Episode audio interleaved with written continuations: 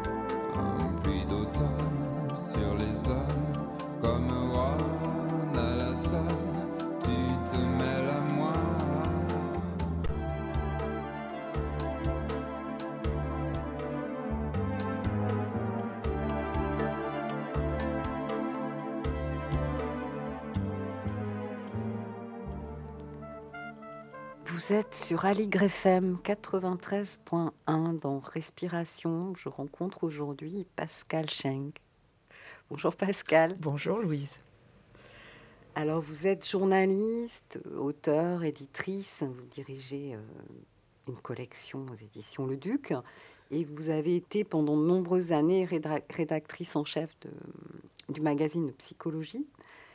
Vous êtes aussi, euh, je dirais, principalement une passionnée euh, de la forme haïku que vous pratiquez et diffusez euh, sous différentes formes, hein, ateliers d'écriture, on va en parler dans- durant l'émission. Alors tout d'abord, euh, un petit commentaire sur ce choix euh, de la chanson de Jean-Louis Murat.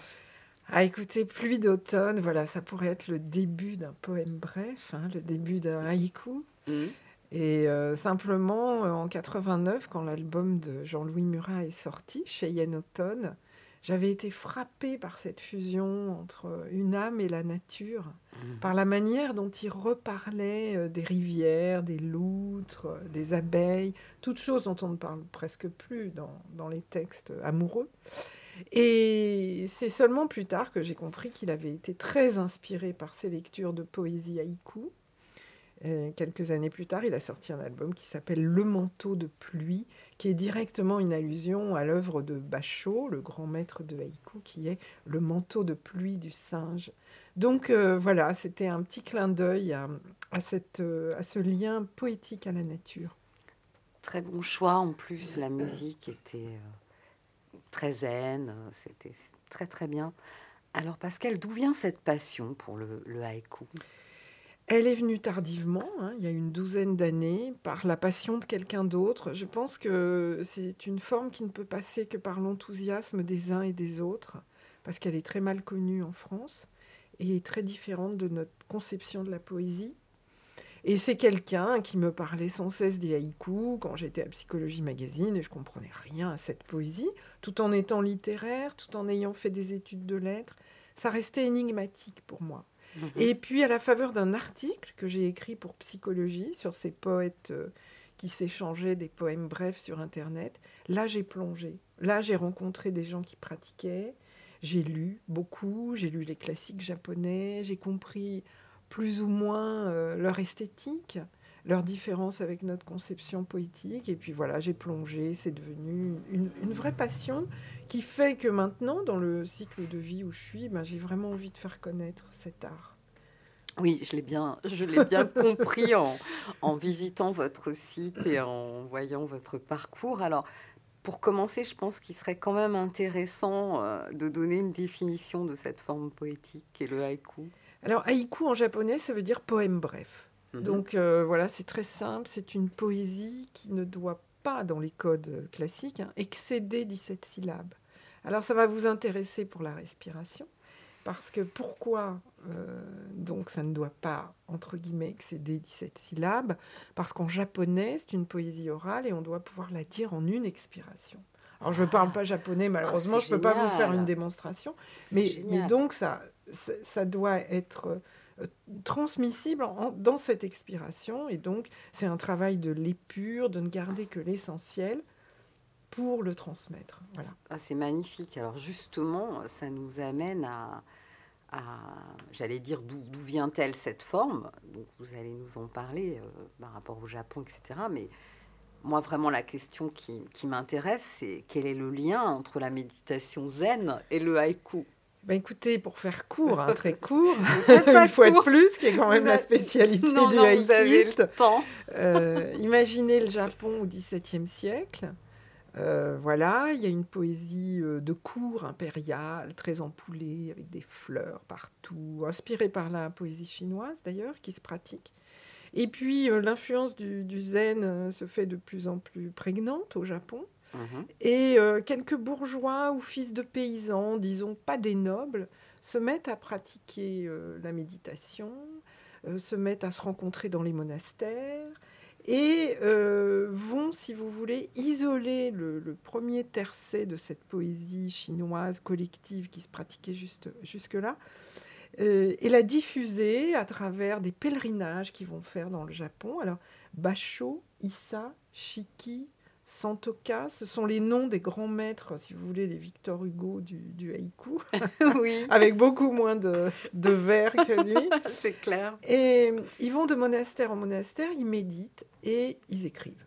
Et ils écrivent sur quoi? Ben, Finalement, les piliers du zen, qui sont l'impermanence, euh, le cycle des saisons, la beauté du vivant, l'acceptation de la finitude. Mm. On va retrouver dans cette poésie apparemment légère quand on ne la creuse pas, les grands thèmes fondateurs du, du zen. Et ce qui s'est passé, c'est que certains haïkistes ont tiré euh, plutôt du côté littéraire de cette pratique, mais aux États-Unis, euh, le zen, avec euh, Robert, Robert Bliss, était le premier anglophone à diffuser le zen dans les pays anglophones. Euh, Alan Watts, par exemple, grand pratiquant ô combien, a découvert le haïku au travers de sa pratique du zen et l'a diffusé. Et c'est pour ça qu'aux États-Unis, il y a un courant haïku beaucoup plus important qu'ici, Mhm. euh, avec des poètes comme Jack Kerouac euh, qui ont diffusé cette poésie. Donc le lien, il est, mais il est par l'esprit. Il Mhm. est par... euh, pourquoi, je dis souvent à mes élèves dans les ateliers, pourquoi c'est bref un haïku Eh bien parce qu'un haïku nous rappelle que la vie passe, qu'aucun moment n'est semblable à l'autre. C'est pour ça que c'est très bref. Ouais, c'est très profond en fait. C'est comme une quintessence. C'est une matrice. Moi, plus, plus je plonge dans cette poésie, plus je découvre à quel point elle dit beaucoup plus que beaucoup de mots Mm. qui ne veulent plus rien dire. Et, et plus dans l'épure du zen, mais ça vous le savez aussi, dans l'épure du zen, on trouve l'essentiel. Parce que le but, c'est pas de faire court pour faire court, Mm. c'est de faire court pour que l'essentiel ressorte. Donc vous pratiquez, Pascal, le zen Alors non, je n'ai alors, alors absolument pas, parce que je vais vous dire pourquoi. Moi, je ne peux méditer qu'en groupe. Je, je l'ai fait. D'abord, je suis pratiquante de yoga, donc euh, Mhm. je pratique évidemment les temps de méditation en groupe. J'adore ça en groupe, mais alors toute seule, Mhm. me mettre devant un mur toute seule, je n'ai jamais pu. Et c'est pour ça que cette poésie a pris cette place méditative. Parce qu'au fond, à force d'en lire, d'abord, vous êtes en contact avec finalement bah, le cœur de la pensée de quelqu'un, des, des- des insights, des prises de conscience de l'autre. hein. Lire des poèmes haïkus, c'est lire des moments de conscience que le poète nous transmet. Et puis très vite, vous avez envie d'en écrire. Et quand vous vous mettez à en écrire, eh bien, vous êtes, euh, je ne vais pas dire en état de méditation, mais vous, êtes, vous devenez poreux au chat qui miaule, à la feuille euh, qui tombe, à la scène dans la rue qui vous amuse, et là vous faites un haïku. Donc ça devient une pratique méditative. Moi, c'est l'idée que j'ai, c'est que c'est vraiment une méditation créatrice, parce qu'elle aboutit à ce que ces moments d'insight, vous les gardiez dans un carnet. De toute façon, c'est l'objectif de la méditation du zen. hein. Euh, c'est d'être euh, euh, présent dans sa vie quotidienne à chaque instant. Et bien voilà, hein. c'est Euh, le fameux bol. euh, Vous savez, je suis là quand je lave mon bol. C'est ça. Et Le haïkiste, il lave son bol et il l'écrit. c'est joli, c'est joli. Et d'ailleurs, quand j'ai interviewé euh, Fabrice Midal, on en parlait euh, pour la première émission de janvier. Il était, il aimait pas du tout le mot éveil parce qu'il trouvait que ça mettait trop de distance. Ça paraissait quelque chose pour les, les personnes euh, qui ont envie de démarrer d'inaccessible. Et j'en parlais avec un, un- un ami qui a écouté l'émission. Il me disait, mais c'est très juste, puisque Dogen a dit, euh, l'éveil est déjà là. Bien sûr. Et euh, c'est magnifique. Donc, euh, on va poursuivre notre conversation après une petite pause musicale. Donc, on continue de se promener dans les saisons avec une reprise d'Antonio Carlos Jobim, enfin une adaptation en français par Georges Moustaki. Ça donne les eaux de Mars.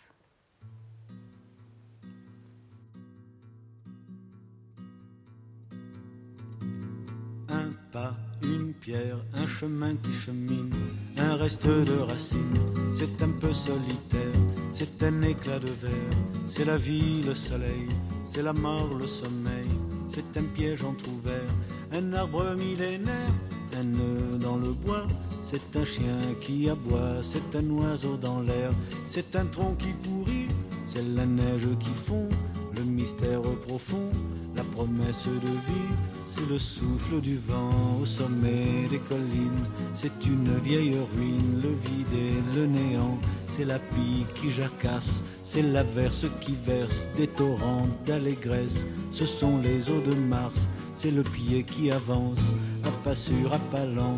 C'est la main qui se tend, c'est la pierre qu'on lance. C'est un trou dans la terre, un chemin qui chemine, un reste de racines. C'est un peu solitaire, c'est un oiseau dans l'air, un oiseau qui se pose, le jardin qu'on arrose, une source d'eau claire, une écharde, un clou.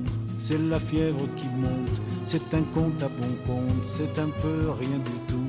Un poisson, un geste, c'est comme du vif argent, c'est tout ce qu'on attend, c'est tout ce qui nous reste. C'est du bois, c'est un jour le bout du quai, un alcool trafiqué, le chemin le plus court, c'est le cri d'un hibou, un corps ensommeillé, la voiture rouillée, c'est la boue, c'est la boue, un pas, un pont, un crapaud qui croasse, c'est un chaland qui passe, c'est un bel horizon, c'est la saison des pluies, c'est la fonte des glaces, ce sont les eaux de Mars, la promesse de vie.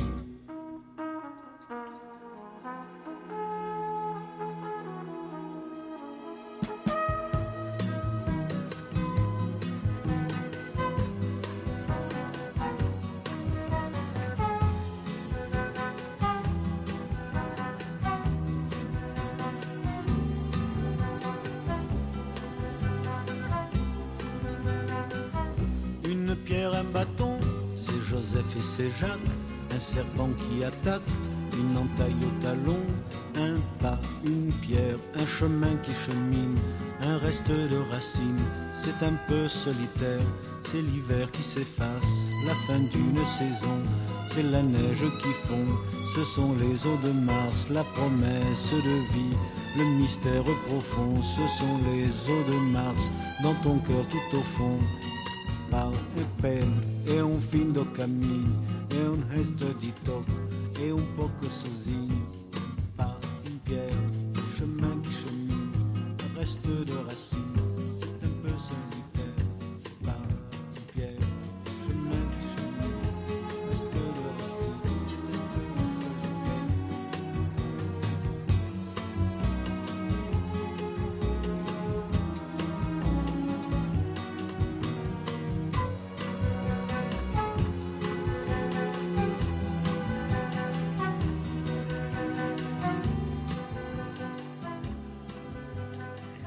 Vous êtes sur Aligre FM 93.1 à Paris dans Respiration. Je suis aujourd'hui en compagnie de Pascal Schenk et de sa passion pour les haïkus. Alors Pascal, euh, vous nous parliez du lien entre la méditation zen, le haïku, et euh, j'avais une, une autre question. Pourquoi est-ce selon vous une voie de conscience? Eh bien, parce que, comme je vous disais, déjà en lisant des haïkus, c'est déjà une expérience étonnante pour nous. Un recueil de haïkus, ce sont des pages presque blanches avec des petits pavés de trois lignes, hein, de Mhm. moins de 17 syllabes. Et tout à coup, on rentre dans la pensée comme ça euh, euh, de quelqu'un d'autre. Moi, quand j'ai lu les premiers haïkus de moines euh, du XVIIe siècle, franchement, je pensais ne rien avoir de commun avec eux. Et pourtant, ces poèmes me touchaient. Je veux dire, quand j'ai lu euh, Me voici là où le bleu de la mer est sans limite, Me voici là où le bleu de la mer est sans limite, qui est, un poème de Santoka. Donc, euh, euh, j'ai eu une espèce de. comment dire, de prise de conscience de ces moments où on arrive au bord de l'océan et où on est en contact avec l'infini. Mhm. Comme si un ami me l'avait dit avec Ouais, des mots. c'est Voilà. très, très présent. C'est très présent, c'est Ouais. universel, ce sont les sentiments humains dans leur euh, pureté. Quoi. Et euh, donc, ces premières voies de conscience, lire ces choses énigmatiques, essayer de comprendre ce que le poète veut nous dire. Et c'est un premier passage. Et puis, au fur et à mesure qu'on en lit, on devient de plus en plus conscient de ce qui se passe autour de nous, dans Mhm. notre vie. Et on observe davantage et on voit le rythme des saisons. et on voit une pierre, euh, comme il disait, une pierre, un pas, un chemin qui chemine, on devient de plus en plus poreux à la réalité. Mhm. Et, et c'est ça, c'est en ça que c'est une voie de conscience. Oui, c'est une transmission par la poésie. Finalement, euh, on essaye, nous, dans notre, dans notre façon de fonctionner, euh, d'être tout le temps dans des choses scientifiques, carrées, etc. Mais il y a une autre façon de communiquer le sens de la vie. Et, et- et la poésie, on est une, on est une voix. Mais vous savez, la poésie, ça veut dire création. Et ça veut dire création par les mots, en l'occurrence. là. Mhm. Quand vous écrivez un, un poème, vous inventez une langue, vous inventez une nouvelle réalité, ou plutôt vous vous servez d'une langue qui n'est pas morte dans le sens aujourd'hui, on est envahi de langues mortes, on est envahi de la langue du marketing, on Mm. est envahi de la langue de l'information. On peut même, je vais vous choquer, mais c'est fait exprès, être envahi par le langage de la spiritualité, par le langage de la psychologie oui, oui, tout à qui devient comme ça, ronronnant, Et répétitif. Alors Ouais. les gens, ils utilisent les mêmes mots. Et puis tout à coup, Qui deviennent creux, quoi. voilà, qui deviennent euh, bah, Mm. comme une marque de lessive qu'on répète, euh, la confiance en soi, l'estime de soi. Enfin, et tout Ouais, le monde tout a l'air d'accord sur ce que c'est. Et puis fait. tout à Mm. coup, vous avez un poème, moins de 17 syllabes, qui viennent percuter comme ça dans votre cœur et qui vous dit l'essentiel que vous n'aviez pas entendu sous cette forme-là. Ah, je vous donne un exemple. Hier, j'étais chez moi, j'ouvre un. Alors, ça, je le recommande à tout le monde. Vous ouvrez un- une anthologie de haïku, puis vous en lisez un, quoi. Vous voyez Mhm. ce que ça vous fait. Et je lis Parc floral, un couple se dispute dans les papillons. Parc floral, un couple se dispute dans les papillons. C'est un hikiste contemporain qui s'appelle Philippe Massé qui a écrit ce, ce Mhm. beau poème. Ça m'a fait tricoter dans ma tête pendant euh, quelques minutes. quoi. J'ai vu ce couple. J'ai vu l'absurdité de voilà des conflits au milieu du printemps qui arrive. Et puis, pour- je trouve pour moi, le signe, un des signes de la spiritualité, c'est l'image du papillon. Mais évidemment, l'éphémère. C'est une allusion à l'éphémère qui nous donne là. L'éphémère du couple, l'éphémère de l'amour, l'éphémère des conflits aussi, heureusement. Très, Mais vous voyez, très peu à peu, à force d'en lire, vous ne regardez plus la réalité de la même manière. Enfin, ça, c'est mon expérience. Mais pour avoir interviewé beaucoup de poètes haïkistes, beaucoup me disent la même chose. Mhm. Alors Pascal, je, propose maintenant de faire une petite visite euh, dans vos pu- publications. hein. Donc vous avez commencé euh, par écrire la préface d'un recueil, L'art du haïku pour une phil- philosophie de l'instant de Basho Issa Shiki. Oui, c'est de là que tout est parti. Euh, bah, vous connaissez Fabrice Midal. En fait, j'avais écrit un article dans Psychologie sur le haïku. Et, il- et voilà, et il m'a téléphoné, on a cherché un spécialiste pour écrire cette préface, euh, ça ne s'est pas fait. Finalement, il est venu vers moi, il m'a dit, mais écoute, écris cette préface. Mais je lui ai dit, je suis novice, hein, c'était il y a 12 ans. Et il m'a dit, eh bien justement, c'est là qu'il a été vraiment... euh, euh, je le remercie encore si jamais il écoute un jour. Je lui ai dit, euh, je suis novice, et il m'a dit, mais justement, tu vas transmettre Cette ta découverte. Parce que le livre était écrit avec Vincent Brochard, qui est un grand, grand, grand japonisant, qui a traduit les haïkus de Basho, Issa, Shiki, fait un superbe texte de présentation. Et moi, j'étais là un peu pour dire, hep, hep, hep, il se passe un truc que vous n'avez peut-être pas encore remarqué, qui s'appelle le haïku, qui se diffuse sur Internet et qui est vraiment euh, une source d'échange formidable entre les gens. Mm. Et, et ça a été voilà, ça a été la porte qui s'est ouverte et que dans laquelle je me suis engouffrée avec joie. Donc là, vous parliez des haïkistes classiques. Donc, si j'ai bien compris ce que vous disiez tout à l'heure, finalement, euh, c'était des personnes un peu de la classe noble euh, au départ? Non, plutôt bourgeois, paysans, Enfin, un, un plutôt qui ont déma- démocratisé la poésie en arrivant avec euh, cette poésie euh, inspirée par le zen, euh, la nature. euh. Et certains, etc. certains étaient-ils moines Ils se, ils se nommaient presque moines. hein. Presque ra- Pourquoi? Parce qu'ils trouvaient refuge. Vous savez, ils allaient de société littéraire en société littéraire. Alors, ils partaient de Kyoto, par exemple, pour aller à Tokyo. et Mhm. il s'arrêtait dans les monastères. Donc il y a beaucoup de passages de Basho où il est en fait soit dans un ermitage, soit dans une retraite euh, en monastère, donc il y a une grande présence de Mmh. euh, Shakyamuni, hein, c'est Shakyamuni pour, euh, pour sûr. eux à ce moment-là. Mmh. Et euh, il y a beaucoup de haïkus sur la cloche du monastère, sur le vieux moine qui s'endort, sur les balais, le balai dans la cour pour ramasser les feuilles. Énormément de haïkus sont consacrés vraiment à la vie dans les, dans les monastères aussi, ou dans les ermitages, dans la solitude de la retraite zen. Très bien. Alors vient ensuite un essai personnel dans lequel vous racontez comment la lecture et l'écriture de haïku intensifient le sentiment de vivre. Oui, alors après, bah, c'est l'effet haïku, ça arrive euh, effectivement euh, six ans après, donc là je suis vraiment rentrée dans... Je n'écris pas encore de haïku, Mhm. mais je suis vraiment rentrée dans l'étude, euh, la rencontre, et surtout, vous savez, dans la vie, on n'arrive pas de nulle part. Moi, je venais de la psychologie, on me l'a beaucoup reproché, hein, certains haïkistes me le reprochent.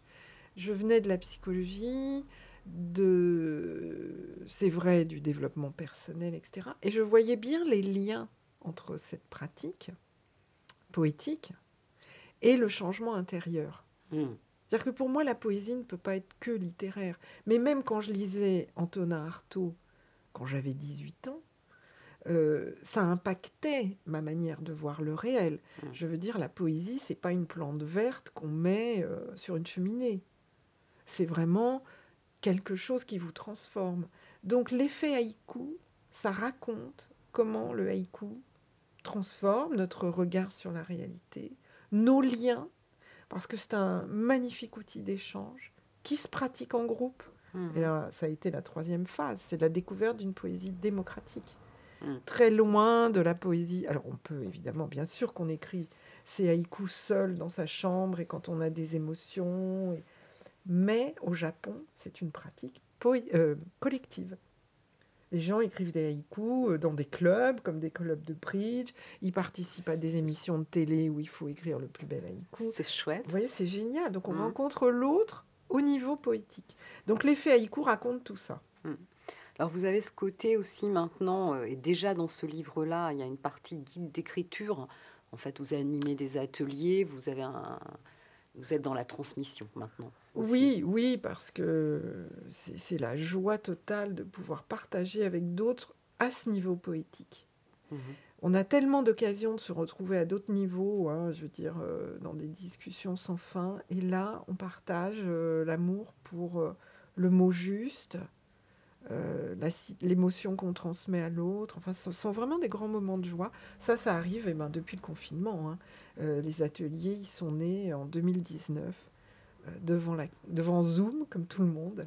où Vous avez eu cette idée-là à ce moment-là? Alors j'avais commencé en présentiel à l'école Les Mots. J'avais déjà animé quelques ateliers en présentiel, mais quand le confinement est arrivé, je, me- ben, voilà, je me suis dit je vais continuer par Zoom.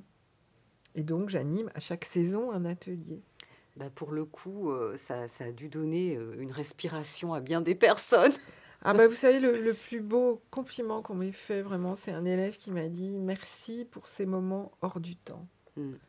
Et vraiment, ça m'a ça m'a beaucoup touchée parce que c'est vrai qu'on ramait tous et que se retrouver pendant trois heures autour de ces petits poèmes était une source euh, de jouvence, de rafraîchissement et de respiration. Tout à fait. Alors, on va encore euh, avoir une autre respiration musicale hein, avec euh, votre choix euh, du morceau de- d'un morceau de Kate Bush dans l'album Ariel, donc dans lequel elle écrit Breathing Out, Breathing In. Donc, c'est le morceau Somewhere in Between.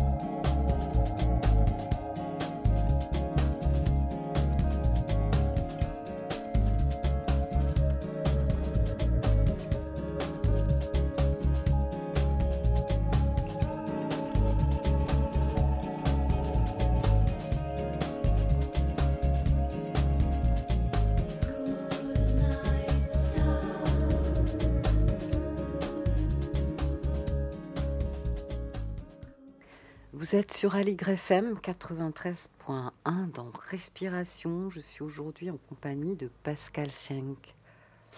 Alors Pascal, un petit commentaire sur ce choix musical? Magnifique Kate Bush, magnifique. Il faut imaginer, elle s'arrête pendant 12 ans pour avoir son fils. Elle va vivre dans une ferme. Et là, euh, elle va travailler pendant 12 ans à cet album, Aérial, Mhm. qui est une célébration de la nature euh, qui est magnifique. Et cette chanson, je l'aime particulièrement parce qu'elle raconte un crépuscule et elle raconte la tombée euh, du soleil Mhm. dans la mer. Et elle travaille sur toutes les nuances de lumière qui arrivent. hein, Et, et les respirations Mhm. en même temps qu'elle perçoit de la terre, du soleil, de la mer. Bref, c'est d'une poésie Très alors, profond. Très profonde et haïku. Il y a beaucoup de haïku sur les crépuscules Mhm. euh, qui durent, qu'on raconte, qui nous touchent, qui nous parlent de la fin des choses, Mm. qui nous parlent de notre mort, qui nous parlent de la condition humaine, Mm. et en même temps dans cette beauté, dans cette célébration de la beauté et de l'émerveillement. Donc pour moi, c'est vraiment un texte et une chanson euh, qui parlent de cette forme de poésie. Très bien. Alors, on, va parler maintenant de votre dernière publication hein, qui est parue en version poche sous le nom Un haïku chaque jour. Donc, euh, si j'ai bien compris, c'est extrait de Mon année haïku, un poème et sa méditation. C'est la version poche de Mon année Ah, haïku qui était le grand C'est la version format. poche. Oui, Voilà. Et donc l'éditeur du Seuil a choisi de changer le titre. Il a préféré mettre un, un haïku chaque jour. Bon, merci pour cet éclaircissement. Alors, donc, euh, un agenda perpétuel conçu avec 18 égines, Haijin, ce sont les, les poètes qui écrivent des haïkus. Haijin. d'accord Poète haïkiste Ou contemporain. haïkiste, ouais. vous pouvez dire haïkiste aussi. et quelques classiques. Alors, chaque haïku du jour est présenté avec un court texte méditatif qui permet d'entrer en résonance poétique avec lui. Donc, je lis le 21 janvier. Et c'est, ça tombe bien, c'est un haïku euh, que vous avez écrit. Nuit ou matin, en quelques minutes seulement, je choisis mon camp. Alors le commentaire est celui-ci, quitter le rôle de victime. Bien sûr, parfois ça ne sourit pas. Les occasions de me plaindre se multiplient. Je dois me coltiner des rencontres désagréables, suivre des contraintes pénibles, maintenir mes efforts sur la durée. Mais l'option de la plainte alourdit encore ces enjeux. Agir comme si j'avais choisi de mon plein gré cette situation la rend plus facile. Alors euh, voilà des graines de sagesse que vous semez tout au long de ce parcours. Oui, je voulais montrer, en fait, qu'est-ce qu'on entend, enfin, qu'est-ce que j'entends hein, dans la résonance d'un haïku, si vous voulez. Il y a la langue haïku, qui est cette forme brève, qui garde l'essentiel, etc., qui est poétique. Et qu'est-ce que j'entends? Vous savez, en japonais, on le dit deux fois, le haïku, Ah oui? Parce que c'est tellement bref, tellement court, qu'on donne au lecteur l'occasion de pouvoir comprendre Mhm. un peu mieux. D'accord. Et donc voilà, ce, cet éphéméride euh, je suis les saisons. J'ai invité 18 haïkistes contemporains que j'aime beaucoup, euh, qui m'ont donné leur haïku d'été, leur haïku de printemps. euh, voilà. Et, et je, je résonne, je me mets en résonance avec leur haïku. J'essaye d'entendre ce que le haïku me dit. Mhm. Et celui-ci, je l'avais écrit moi-même. C'est vrai que quand je l'ai relu, je me suis rendu compte que finalement, à chaque moment présent, on peut choisir quelle posture on va prendre. Il me parle beaucoup aujourd'hui, voyez-vous. C'est vrai, oui. Sauf Ouais. qu'il dit qu'il va y avoir des rencontres désagréables et que là, avec vous, ça se passe C'était plutôt pas le bien. C'était pas le cas du tout. Non, non, c'était. Mais il y a des- j'ai vécu des rencontres désagréables, mais pas dans cette émission. euh, Dieu merci. Je ne rencontre que des personnes euh, qui ont de la profondeur et que j'ai envie de rencontrer. Pascal, peut-être vous pourriez euh, nous en lire quelques-uns ou nous en donner quelques quelques-uns en partage parce que voilà, on a goûté à la poésie puis j'aimerais l'entendre deux fois aussi. Je trouve que ce serait oui, alors là, évidemment. Peut-être oui. un, un, un, un qui. Alors, euh, il y en a tellement que j'aime, c'est difficile. hein. Ah, je vais vous dire un de Shiyoni, qui est une bonzesse. C'était une des rares femmes à écrire des haïkus. Et je l'aime beaucoup parce qu'elle a réussi à porter une poésie d'une telle finesse. Alors, celui-ci. Première neige. Ce que j'écris s'efface. Ce que j'écris s'efface. Première neige. Ce que j'écris s'efface. Ce que j'écris s'efface. Et vous voyez, c'est cette euh, disparition de l'ego Mhm. hein, en même temps que l'écriture. Ça, c'est très très beau parce que dans le zen, c'est quand même un élément fondateur, fondateur. Et elle l'exprime à travers cette première neige, cette nature qui bouge, euh, qui évolue. Elle nous parle de l'impermanence. Donc c'est un très très bel haïku d'hiver. Et de lâcher prise aussi. Hein. Ah oui, C'est ça aussi. ah oui, Accepter que ça disparaisse. voilà.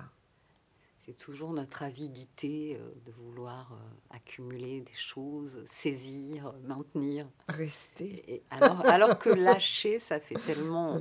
Finalement, quand on y arrive, ça fait tellement du bien à l'esprit. Voilà, donc euh, pour moi, c'est à la fois de la poésie, et puis c'est une magnifique euh, situation de sagesse quand même. hein. Tout à fait. Pascal, il y a aussi euh, des podcasts. J'ai j'ai- vu une, une activité. Oui, euh, tout à fait. Alors ça, c'est la joie totale. C'est parce que je viens de la radio. Je suis comme vous. Moi, au Mhm. départ, je travaillais à Radio France Internationale et France Inter. En fait, j'ai démarré mon métier par la radio. Et vous savez, la poésie, c'est de la chanson hein, aussi. C'est du rythme. D'ailleurs, le haïku, c'est trois lignes, euh, une courte, une longue, une courte, pour faire comme ça un rythme impair. mhm. Euh, donc euh, il y a des liens qui, qui se sont faits et euh, j'ai la chance de partager ma vie avec un réalisateur, ce qui fait que ben, on s'est mis à faire des podcasts autour de cette poésie. Le premier podcast francophone entièrement dédié à la poésie haïku, ça n'existait pas. Mhm. Et vous savez, le, le haïku dans la niche euh, poétique, c'est encore une plus petite niche. quoi. C'est vraiment euh, le trou de Mhm. fourmi, c'est c'est très peu connu. Et, euh, et on se régale à inviter des haïkistes contemporains. On prend des thématiques. J'ai fait d'ailleurs un podcast sur la méditation et le haïku, Mhm. un sur les chats haïku, parce que les, les poètes haïkistes adorent les chats. Le chat Mm. est un peu le, le maître du moment présent.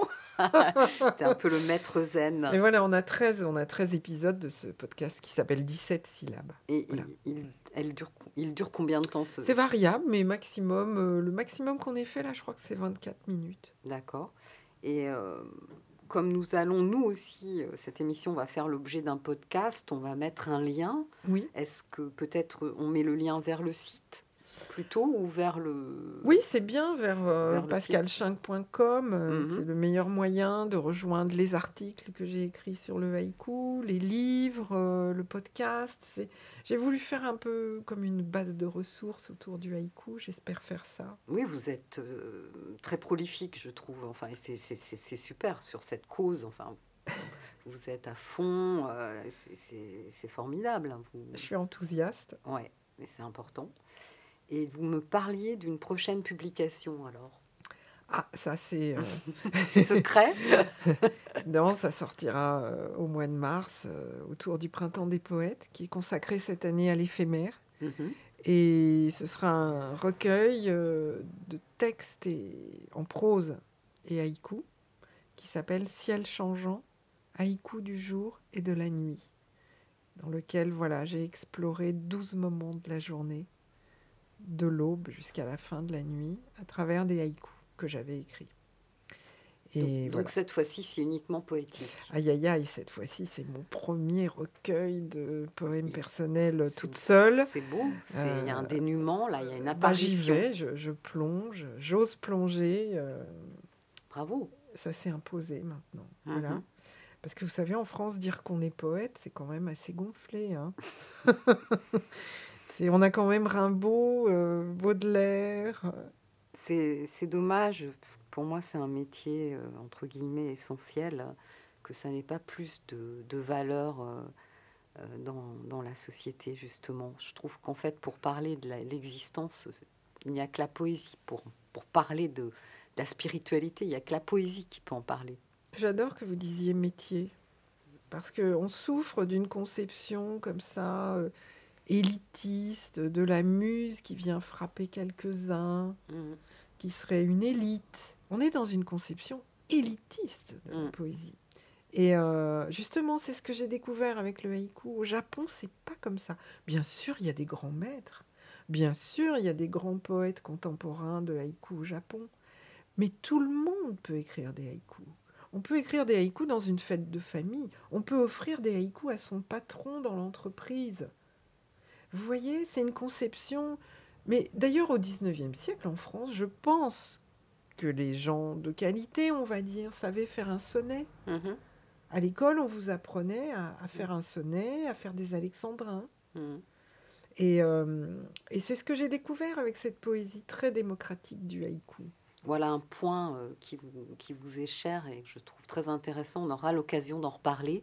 Un grand merci pour votre venue, Pascal. Mais merci à vous de cet accueil, de cet euh, espace, hein, hein, de ce longtemps que j'ai pu parler de la petite poésie. Merci beaucoup. Mais j'espère que, et j'en suis sûre, ça fera du bien à nos auditeurs. Et puis, euh, on se quitte avec. euh, on- un bon vent, une brise légère, voilà.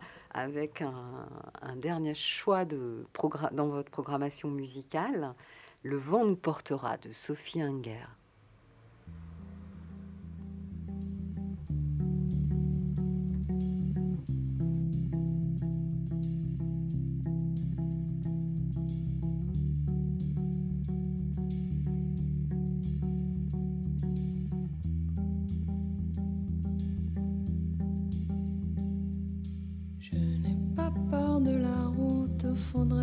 Faut qu'on y goûte des méandres au creux des reins.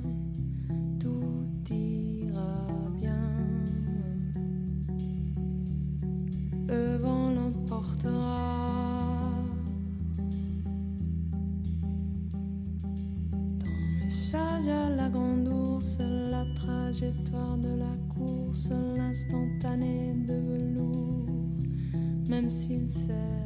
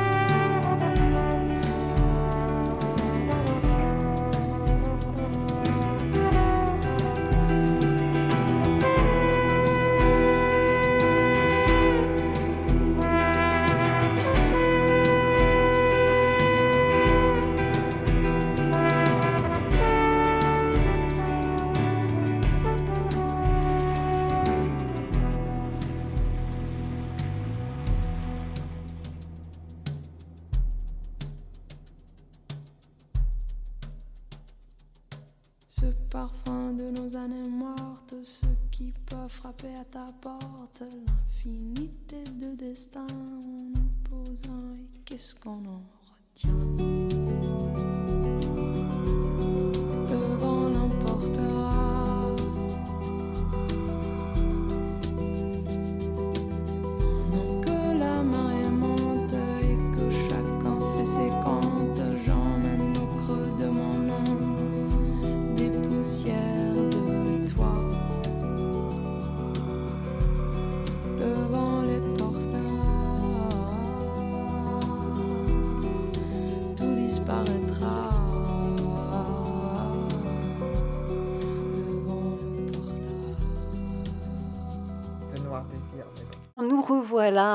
Je ne suis pas réveillée, donc euh, j'ai cru que nous étions à la fin de l'émission, mais non. Alors en plus, avec Pascal, on se disait, euh, oh là là, je- on aurait encore plein de choses à dire, donc ça tombe hyper bien.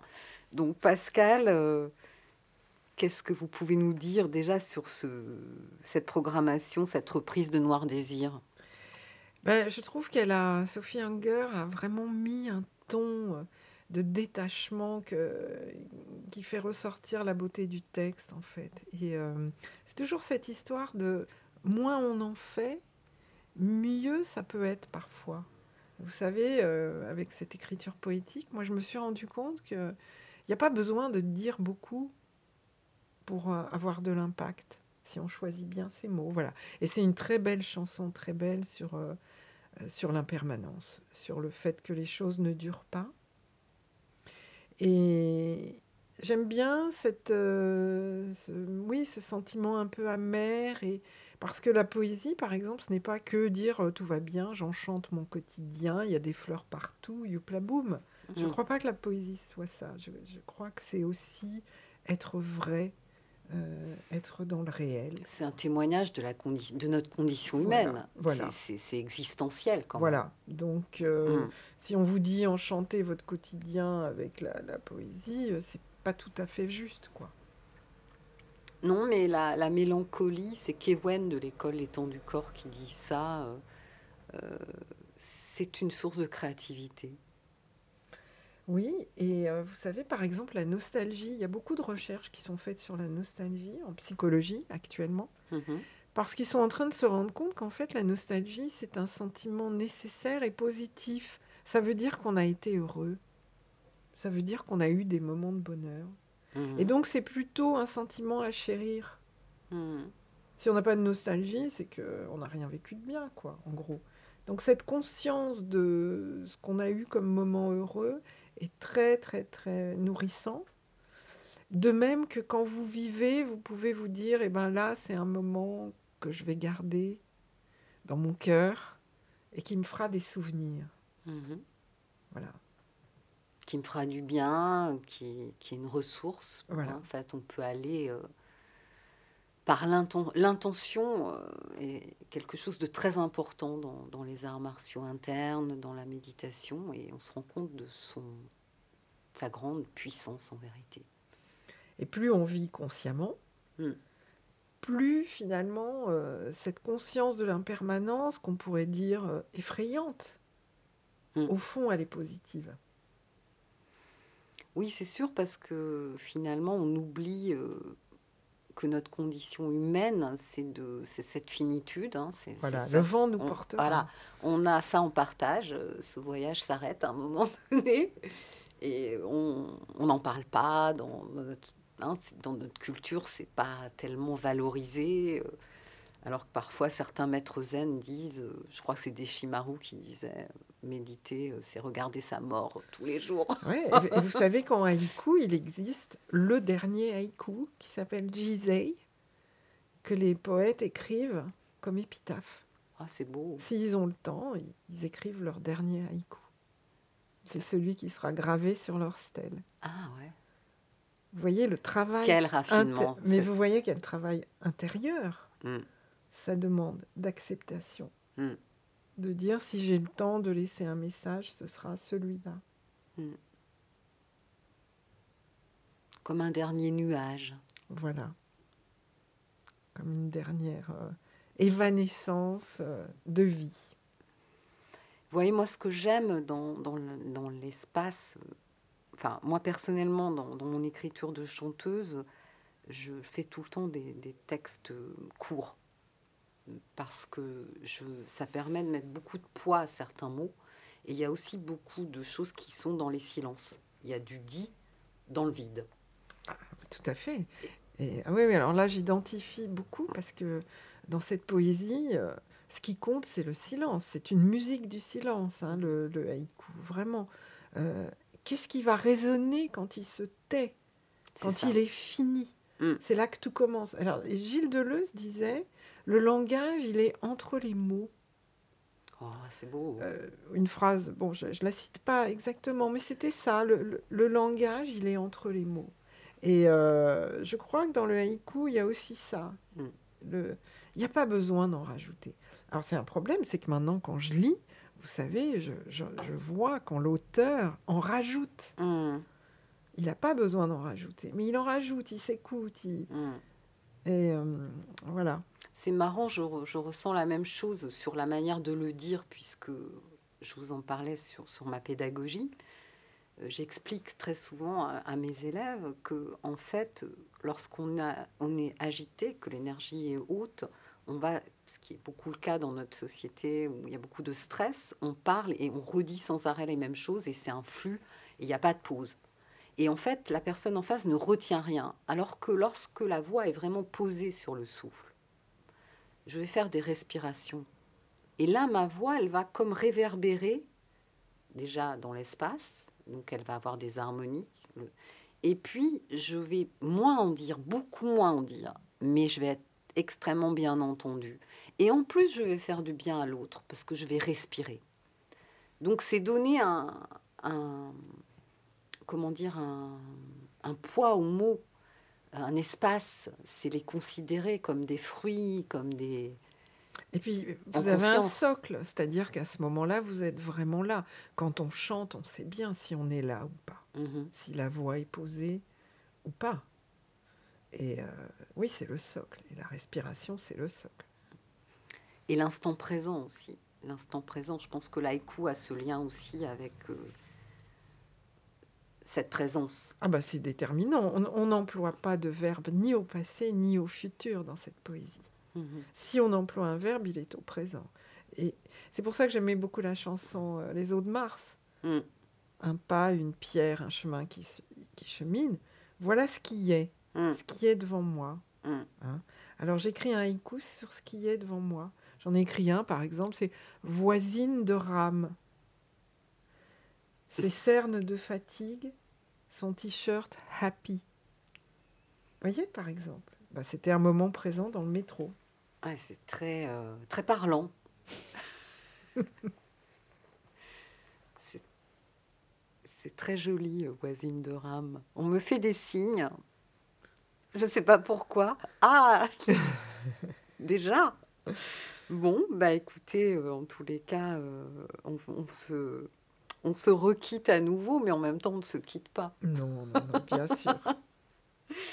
Bon, alors vous êtes sur Aligre FM 93.1 à Paris dans Respiration. On se retrouve. euh, alors j'ai oublié la, la date, donc c'est un grand moment de distraction euh, pour moi, mais vous allez la retrouver euh, sur le site ou sur mon site. Euh, je pense que c'est euh, le premier vendredi de février. Je vais euh, interviewer le moine zen euh, Myoken Eric Salon, qui est formateur au sein de l'association Mindfulness Solidaire. Et euh, comme tout est, est lien, hein, en fait, on, on en parlait, Pascal, vous vous connaissez avec Eric. Oui. Aussi. Les grands esprits se rencontrent. Oui, j'ai trouvé important en, en ce début d'année et en cette période qu'on traverse de d'être dans quelque ch- de parler d'inclusion. Voilà, ben, je vous souhaite à tous, à toutes une douce journée.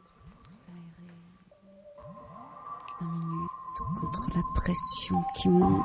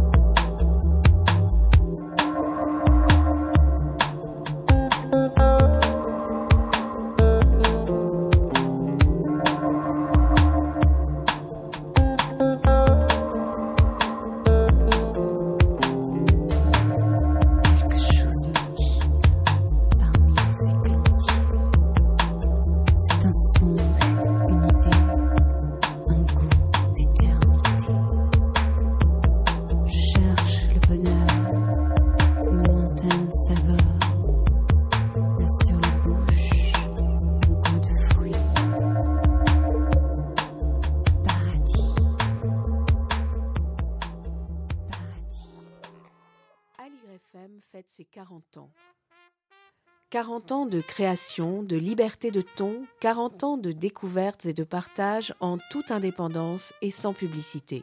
Pour continuer cette aventure, et parce que l'indépendance a un prix, soufflez avec nous nos 40 bougies, et avec nous, donnez du sens au mot liberté. Soutenez et relayez notre campagne de financement participatif en vous rendant sur le site de la radio et sur les pages Facebook, Twitter et Instagram d'Aligre FM. Aligre, ça fait 40 ans que ça dure.